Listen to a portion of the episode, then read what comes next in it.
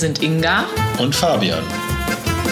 Inga schreibt ein Buch und ist auf der Suche nach neuen Tänzen und Inspirationen. Fabi ist Softwareentwickler, unterrichtet Yoga und wollte schon immer das Leben als digitaler Nomade genießen. Wir nehmen euch mit auf unsere Reise durch Europa und erzählen euch von unserer wilden Woche. Kommt mit! Auf geht's!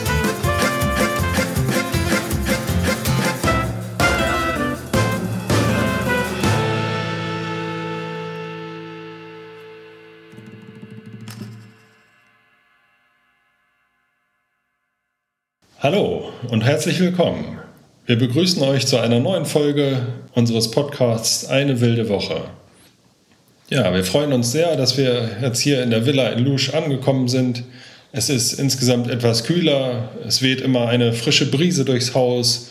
Die Lage ist wirklich sehr ruhig und wir haben sogar auch echt einen super Ausblick bis aufs Meer, sind hier auf einer leichten Anhöhe und äh, was ich auch sehr cool finde, ist, dass äh, hier eine Solaranlage auf dem Dach ist. Und das gibt auf jeden Fall auch direkt ein besseres Gewissen, wenn man weiß, äh, dass der Swimmingpool hier sogar beheizt ist. Ja, ich begrüße euch auch ganz herzlich. Ja, einen beheizten Pool und auch einen Whirlpool kann ich diese Woche bestimmt gut gebrauchen, denn ich bin leider etwas angeschlagen, etwas hustig und kratzig. Ja, über die Villa hat ähm, Fabian ja schon ein bisschen was erzählt. Ist wirklich sehr schön hier.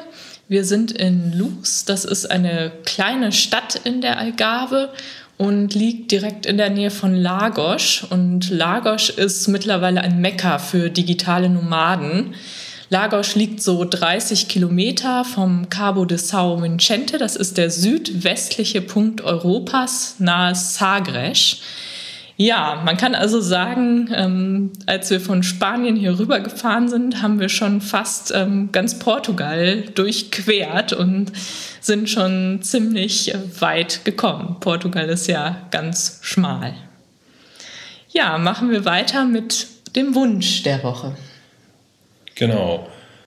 Welchen Wunsch hast du dir denn diese Woche erfüllt? Ja, ich habe mir diese Woche mal ein Tesla Model 3 etwas genauer angeschaut. Dafür sind wir in Sevilla einmal zum Tesla-Shop gefahren. Das hatte mich jetzt nochmal so ein bisschen gereizt, äh, den selber nochmal äh, ja, anzuschauen und so ein bisschen auszuprobieren, was man da so machen kann. Gar nicht mal so unbedingt auch äh, das Fahren, sondern alleine vom Menü her und was man da alles für Einstellmöglichkeiten hat und so. Das wollte ich mir mal selber anschauen und hatte eben auch schon so ein bisschen geträumt, äh, vielleicht so mit so einem Tesla mal durch die Gegend fahren zu können. So schön mit Autopilot, das äh, ja, kann ich mir ganz gut vorstellen. So. Ja, nach Sevilla fahren, um sich einen Tesla anzuschauen, das muss man auch erstmal schaffen. Andere gucken sich die Stadt an, manche einen Tesla. so läuft es eben.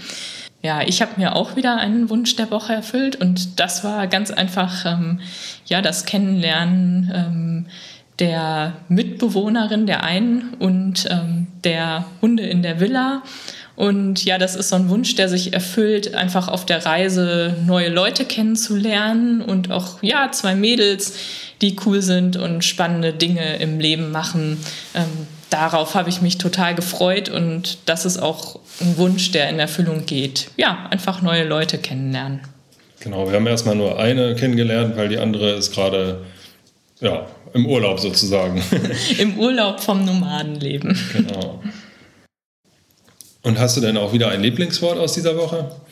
Ja, das ist Galau. Das ist der Kaffee in Portugal, also Espresso mit Milch. Und den trinken wir jetzt statt Kaffee con leche in Spanien. Ist tatsächlich aber auch immer ein bisschen mehr anscheinend hier. Das ist eine größere ja. Tasse. Ja, mein Lieblingswort ist Pastei, auch äh, passend jetzt zu unserem Start hier in Portugal. Und zwar gibt es hier immer die Pastei de Nata. Das sind so kleine Törtchen mit Vanillepudding-Füllung. Die sind immer sehr lecker. Also das, äh, ja, und Pastei heißt Gebäck. Ja, köstlich. Da sind wir auch schon beim Lieblingsessen. Genau. Ja, das ist genau auch äh, tatsächlich mein Lieblingsessen gewesen diese Woche direkt äh, auf der Fahrt hierher haben wir nochmal auch einen kleinen Stopp in Fusetta gemacht und haben ja, ein paar Städten hat er mit Galao bestellt. ja, mein Lieblingsessen diese Woche war noch ein Essen in Barbate. Und zwar das Zitroneneis in einem Café am Wasser an der Promenade in Barbate.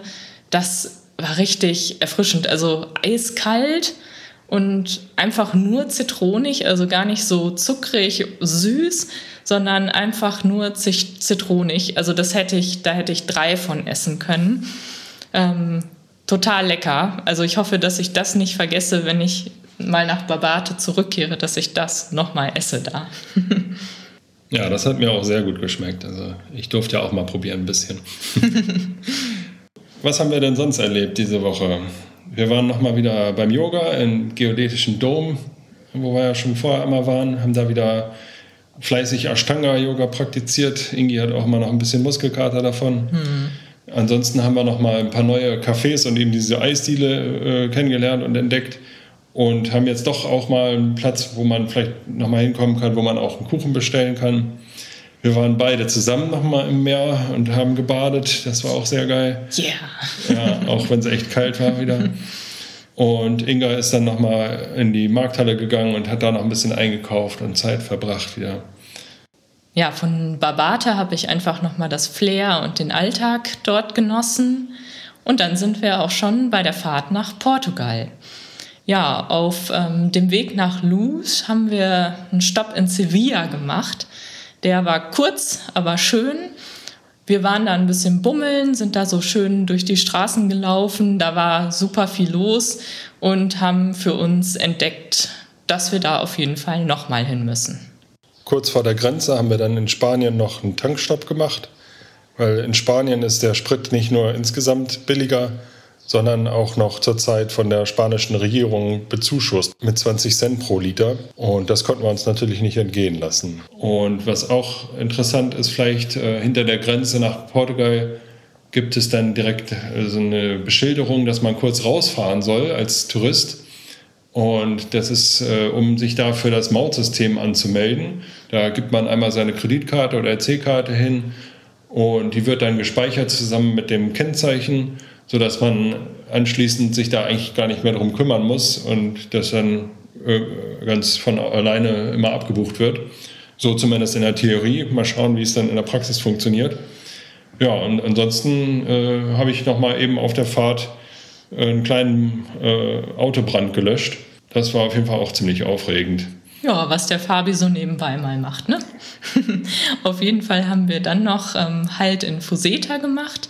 Da waren wir in einem sehr schönen Café und haben eben Galao und Pastage genossen, unseren ersten Galao.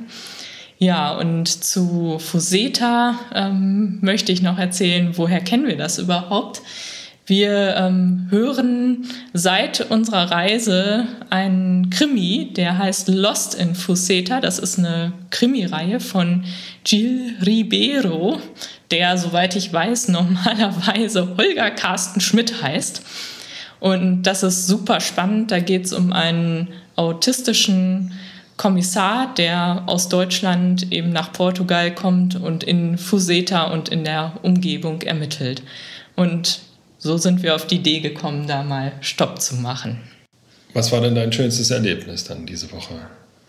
Das war das Ankommen in der Villa bei Lagos und das Kennenlernen unserer einen Mitbewohnerin und der drei Hunde, die dort mit uns leben. Das war einfach schön, ähm, weil wir uns auch schon so lange darauf gefreut haben. Also ähm, wir hatten das, ich glaube, vor zwei Monaten ungefähr dann schon gebucht, ja, anderthalb bis zwei Monate.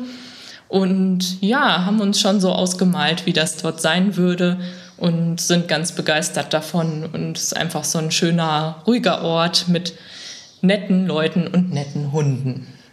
Ja, bei mir kann man vielleicht nicht sagen schönstes Erlebnis, aber auf jeden Fall aufregendstes Erlebnis, hatte ich ja eben schon gesagt, der Brand auf der Autobahn. Da sind wir so ja, entlang gefahren, äh, eigentlich ganz entspannt. Und dann habe ich aber auf dem Seitenstreifen ein Auto gesehen, wo eine ordentliche Qualmwolke rauskam. Und Inga ist gerade gefahren. Dann habe ich äh, direkt gesagt: Mensch, wir haben noch einen Feuerlöscher dabei. halt mal eben an. Dann hat sie da mit äh, gebührendem Abstand hinter dem Auto gehalten. Ich bin ausgestiegen, habe den Feuerlöscher gesucht und da kam auch schon der äh, Fahrer von einem anderen Auto auf uns zugerannt und hat äh, wahrscheinlich auch nach dem Feuerlöscher gefragt. Ich habe es auf die Entfernung nicht richtig verstanden, aber irgendwie war es klar, äh, was Sache ist. Habe ihm den gegeben und dann ist er auch schon wieder losgeflitzt und äh, hat dann angefangen da zu löschen. Und zu dem Zeitpunkt war halt äh, tatsächlich nur im Motorraum ein äh, Feuer entstanden. Und ja, da kam das auf jeden Fall so ein bisschen zugute, dass Inga und ich sehr gerne die WDR-Serie geschaut haben, Feuer und Flamme, wo man äh, Feuerwehrleute in ihrem Berufsalltag begleitet. Und eigentlich war auch das nur der Grund, warum ich überhaupt einen Feuerlöscher noch mitgenommen habe. Äh, weil ja, jeder Platz ist ja doch äh, begehrt, also der Platz ist knapp im Auto. Und da dachte ich aber, wir sind so viel dann unterwegs und das kann wirklich nicht schaden, den mal dabei zu haben und dass wir jetzt so schnell da eigentlich äh, an den Punkt kommen, dass es ja wirklich auch zum Einsatz kommt. Ähm, ja, das war auf jeden Fall Glück im Unglück und was man sonst in der Serie öfter sieht, dass man mit so einem frühzeitigen Eingriff und einem kleinen Feuerlöscher dann doch eben eigentlich auch einen Vollbrand von so einem Auto verhindern kann. Ne? Also die Feuerwehr kam dann zwar, aber wenn das da fleißig weitergefackelt hätte in der Zeit, hätte das doch schon äh, anders ausgesehen dann. Und so haben die quasi nur geguckt und mussten gar nicht mehr wirklich was machen dann. Ne? Ja, der Fahrer des Autos war total froh und äh, erst war er total in Panik, kam auf mich zugerannt und ähm, ich wollte ihm nur sagen, dass wir einen Feuerlöscher haben, weil ähm, ja, weil ich dachte, dann beruhigt ihn das schon mal ganz kurz. Ich wusste aber das Wort auf Englisch auch gar nicht. Später hat sich dann rausgestellt, dass der ähm, auch Deutsch konnte oder sogar aus Deutschland kam. Und ja, ähm, ich konnte den gar nicht stoppen. Der war so in Panik und wollte nur irgendwas zum Löschen haben. Ja, es war schon ziemlich aufregend. Und dann haben wir noch eine Zeit lang da hinter den Leitplanken gewartet, bis dann die Feuerwehr auch alles geklärt hatte und die Polizei da war und sind dann weitergefahren. Was war denn dein nervigstes Erlebnis diese Woche? Die Klimaanlage hat mich diese Woche total geschlaucht. Die erkläre ich auf jeden Fall hiermit zu meinem Feind der Woche. Ich wusste ja immer schon, dass ich auf dem Kriegsfuß mit Klimaanlagen stehe. Dann hatten wir die aber doch an, weil es ja so heiß war in Sevilla, also wirklich richtig heiß. Und ja, das habe ich nicht gut vertragen, total ausgetrocknet, Jetzt bin ich ein bisschen erkältet, kann man sagen. Und bin aber ganz froh, dass es jetzt in Portugal etwas milder ist und ich hier erstmal ein bisschen runterkommen kann. Das ist ganz schön. Ja, ich habe eigentlich wieder nichts, was mich jetzt, was mir noch in Erinnerung geblieben wäre. Ja, Dafür, auch schön. Genau. was war denn dein Lieblingsort diese Woche? Mein Lieblingsort ganz allgemein ist Barbate. Das hat uns und mir vor allem da wirklich so gut gefallen. Äh, es gibt nicht zu viele Touristen, gerade ja, ausländische Touristen. Auch wenn wir jetzt erst kurz hier in Lusch sind, wo wir am Strand waren, da sind Strandcafés voll von ausländischen Touristen. So, ne? Also es ist ja grundsätzlich nicht so schlimm, aber wenn ich es mir aussuchen kann, brauche ich das auch nicht so ungefähr. Allein, wo wir jetzt neulich wieder im Eiscafé saßen, dass da eine Handballmannschaft äh, trainiert hat und äh, überall die Leute mit ihren Hunden spazieren gehen. Man allgemein da viele Supermärkte hat, um gut einkaufen gehen zu können. Auch viele Orte in der Gegend sind, die man mal anfahren und besuchen kann. Also das äh, ja, hat mir wirklich sehr gut gefallen ja, es ist so ein bisschen das normale Leben in Barbate, was ja. man sonst nicht so hat. Mir hat diese Woche Sevilla am besten gefallen.